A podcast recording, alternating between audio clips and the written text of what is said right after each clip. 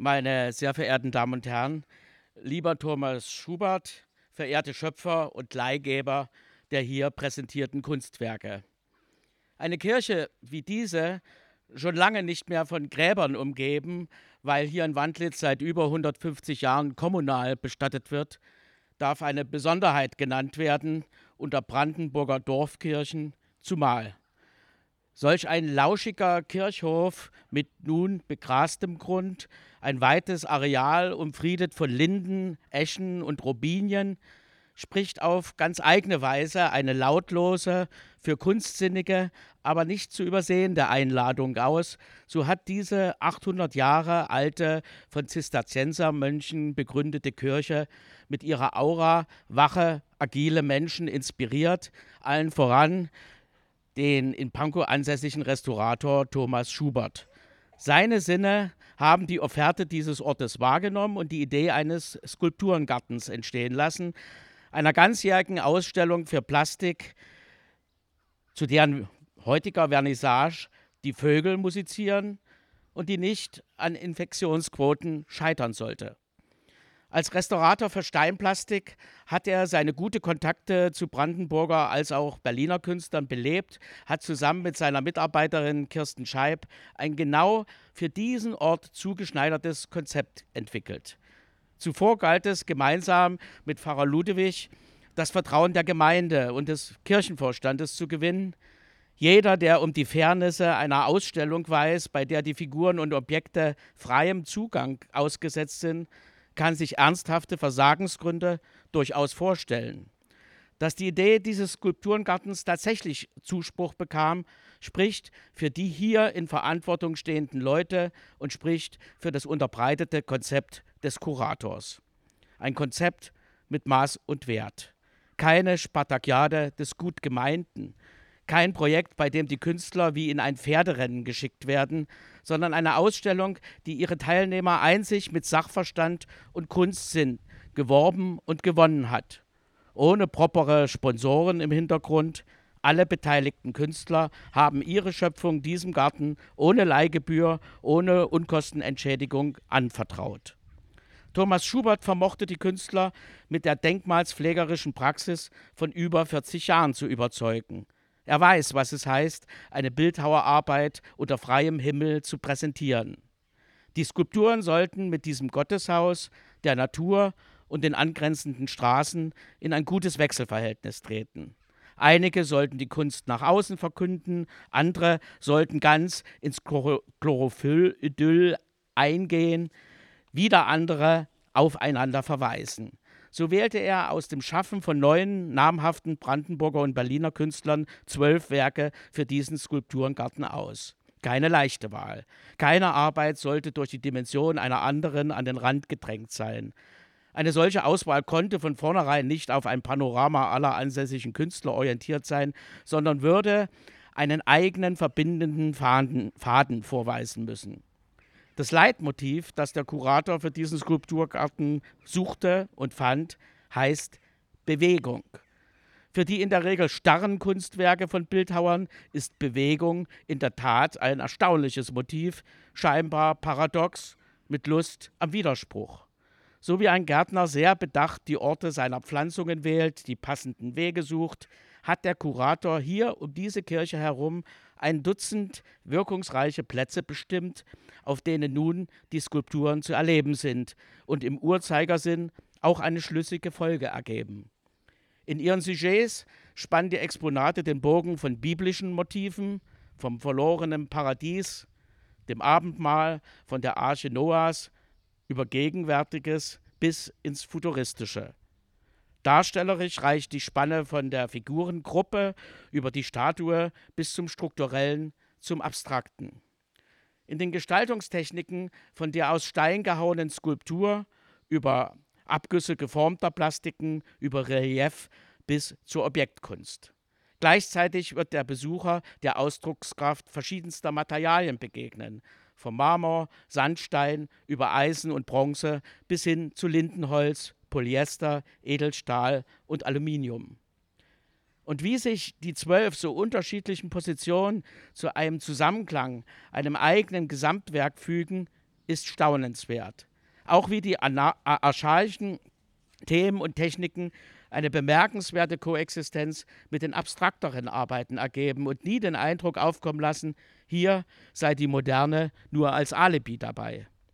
Und so will dieser Rundweg weniger ein Lehrpfad als vor allem ein sinnliches Angebot für ein Rendezvous mit einem gestalteten Gegenüber bieten, für Begegnungen, die man, in die man sich mit Vergnügen begibt, unter den herabtaumelnden Federn der Dohlen und spottenden Elstern. Mit Bernd Wildes Figurenduo Das verlorene Paradies hat dieser Skulpturengarten ein meisterliches Entree gefunden. In seinem Schaffen hat der 1946 in Dessau geborene Bildhauer dieses Motiv immer wieder umgesetzt, auch in Bronze. Hier in diesem Hain zwischen Gräsern und Efeu umrankten Gehölzen geht von dieser Skulptur in Carrara-Marmor gehauen eine besondere Strahlkraft aus. Diese Eva und diesen Adam lohnt es, aus verschiedenen Richtungen und Entfernungen zu betrachten. In unserer von platten, zweidimensionalen Bildern übersättigten Welt bieten Skulpturen eine unsere Sinne erfrischende Wahrnehmung. Das Glück, hinter eine Gestalt treten, um sie herumlaufen und sie betasten zu können. Das Wechseln der Perspektive als Gewinn für eigene Ansichten. Die Fähigkeit des Perspektivwechsels, die wir bei den gesellschaftlichen Phänomenen dieser Zeit so schmerzlich vermissen. Neben dem Turmeingang zur Kirche ist ein in Eisen gegossenes Relief der in Rittersgrün im Erzgebirge aufgewachsenen Anna Franziska Schwarzbach platziert. Ihr Abendmahlrelief. Besonders griffig schälte sich im steilen Licht der Mittagssonne heraus. Als Thomas Schubert die Arbeiten der Künstlerin ins Auge fasste, konnte er nicht ahnen, dass Franziska Schwarzbach justament vor wenigen Tagen mit dem Brandenburger Kunstpreis 2021 geehrt wurde.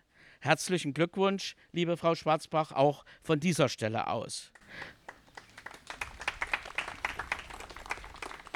Mit dieser Ehrung wird auch das besondere Wirken der Künstlerin für die Bewahrung des Eisengusses gewürdigt, seit Jahrzehnten im engen Verbund mit der Kunstgießerei Lauchhammer, einem 20-Mann-Unternehmen, das noch heute die älteste Eisengießerei Deutschlands am Leben erhält und in dem nicht nur ihr Abendmahlrelief aus der Gussform gehoben wurde, sondern auch die dem Relief gegenüber platzierte Statue mit dem für eine zentnerschwere Plastik frappierenden Titel Auf und davon. Beeindruckend, wie hier der Kontrapost der menschlichen Figur spannungsreich dynamisiert wird. Das Standbein mit gehobener Ferse, das Spielbein bereits vom Boden gelöst, Nabel und Brustpartie himmelwärts strebend im Material dem Eisen verbunden, aber hier in einer kunstvoll abgezirkelten Konstruktion aus 5 mm Stahlblech geschweißt, daneben am seichten Abhand des Gartens gestrandet, die Arche von Hans Höpfner. Eine Arche Noah, das Ende einer Bewegung symbolisierend. Eine die Spanten des, Booten, des Bootes ausstellende Metallskulptur, ein walzenartiges Wrack, technisch scheinend, aber mit der leichten Krümmung des Skeletts eines Lebewesens. Also keiner der Abstände wirklich parallel, in der kurvigen Abweichung genau dimensioniert und handwerklich perfekt zusammengefügt. Die Mächtigkeit des rostigen Rumpfes gibt einen denkbar starken Gegensatz zur grazilen, Albatros getitelten Tänzerin von Helge Leiberg, einer in Bronze gegossenen Figur mit grünlich strahlender Patina. Grandios in der raumgreifenden Gestik, die die Gliedmaßen ausdrucksstark überhöht, dehnt, ohne die anatomischen Gegebenheiten der Gelenke, Sehnen und Muskeln zu missachten. Im Gegenteil, eine Plastik, die die Einzigartigkeit der menschlichen Gestalt zelebriert. Der legendäre Nestor der künstlerischen Anatomie, der ebenso wie Helge Leiberg aus Dresden stammende, 2007 verstorbene Professor Gottfried Bammes, hätte seine Freude daran, als Beweis, dass wirkliche Expressivität eben durchaus auf Naturstudium und Kenntnis körperlicher Funktionalitäten basiert.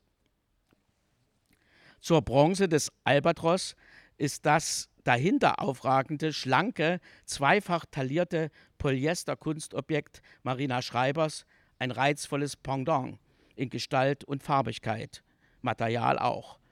Dieser übergroße, flaschenartige Körper aus ihrer Reihe Schwämme in der interessanten Farbdynamik zwischen verjüngten und bauchigen Bereichen könnte auch die Rotation einer Piorette drehenden Tänzerin darstellen. Im Gras und vor dem Blätterhintergrund eine artifiziell figurierte Gegenwelt. Apropos figurative und non-figurative Kunstwerke, sicher können diese begrifflichen Hilfskonstruktionen mitunter nützlich sein, aber gerade die abstrakteren Exponate dieses Skulpturengartens beweisen, dass, non, dass es non-figurative Kunst recht eigentlich kaum geben kann, weil jede Kreation im betrachtenden Menschen Figuren assoziieren lässt und aus den Mustern die Kontur des Gegenständlichen. Von gegenständlichen Motiven ist die aus Sandstein kunstvoll gehöhlte Skulptur globiger, miteinander verschränkter Kettenglieder, Titel Gehemmte Bewegung von Robert Schmidt-Matt ebenso geprägt wie das einzige wirklich bewegliche Kunstwerk dieses Gartens, Michael Hischers WV 494, aus eloxierten Aluminium und pulverbeschichteten Edelstahl. Hier findet das Leitmotiv Bewegung seinen mobilen Gipfelpunkt. Ein elaboriert konstruiertes Kunstobjekt, das wohl ausbalanciert bereits auf leichteste Luftströmungen mit der Bewegung seiner zeigerartigen Ausleger reagiert, die durch versetzte Angelpunkte und Drehungen unzählige Varianten der Buchstaben W und V figurieren. W und V als Kürzel für Werkverzeichnis. Wer weitere von Michael Hischers imposanten kinetischen Kunstwerken erleben will, kann dies übrigens in einer eben in der Spandauer Zitadelle eröffneten Personalausstellung tun, die bis Oktober laufen wird. Ein wahrlich faszinierender Pas de deux dieser scheinbar schwebenden Zeiger, die in ihrem Gelbton wiederum sehr schön korrespondieren mit dem dotterfarbigen Objekt Überraschung aus dem Genlabor, einer sich an den Rasen schmiegenden futuristischen Lindenholz-Polyester-Skulptur von Marina Schreiber. Witzig und etwas unheimlich zugleich. Damit soll jedoch nicht ein zweites interessantes Stahlobjekt von Hans Höpfner übergangen sein, eine angeschnittene Spirale, die eine sich in den Raum schraubende, stetige Bewegung vermittelt. Bewegung aus der Ruhe heraus gestaltet Silvia Hagen, eine 2017 mit dem Brandenburger Kunstpreis geehrte Künstlerin, mit ihrer hier sich rechts erhebenden Bronze Figura Activa. Abermals ein Mensch, dessen Körper sich zum Aufrichten in Spannung versetzt, seinen Sockel verlassen wollend. Ein Kunstwerk, das sich wirkungsvoll vor der Kirchmauer konturiert und den Eindruck erweckt, es stünde schon seit Jahrzehnten hier. Aber es steht erst seit wenigen Tagen an diesem Ort und wurde, wie die elf anderen Skulpturen auch, vom Kurator persönlich samt Sockeln und Postamenten aufgestellt. Das brauchte viel Zeit, Planung, Muskelkraft, Schweiß, Transporthilfe, kollegialen Beistand und handwerkliche Solidität. Bedankt seien an dieser Stelle namentlich auch Frau Jährling und Herr Grüwult, die für das Mähen der Fläche und Wege sorgten und ebenso den ehrenamtlichen Helfern, welche das aufgehäufte Astwerk vom Gelände räumten. Beim Betreten und auch beim Verlassen des Skulpturengartens grüßt schließlich die Besucher eine steil aufragende Edelstahlplastik des 2020 in Schönefeld verstorbenen Karl Menzen, Lineament tanzend, und schließt den Kreis der Kunstwerke. Der Kreis der Jahreszeiten wird diesen Skulpturenkarten in wechselndes Licht und sich wandelnde Farben tauchen. Es sind Gespräche und Begegnungen mit einzelnen Künstlern geplant. Seine eigentliche Wirkung wird dieser Skulpturengarten im Alltag offenbaren. So wie in den letzten Tagen beim Aufstellen der Stücke, als Anwohner bereits fragten, ob die Arbeiten nicht auch auf immer bleiben könnten. Ein verständlicher Wunsch. Aber dank eines großzügigen Konzeptes bleiben sie immerhin zwölf Monate lang. Eine schöne Zeit und ein herzliches Willkommen.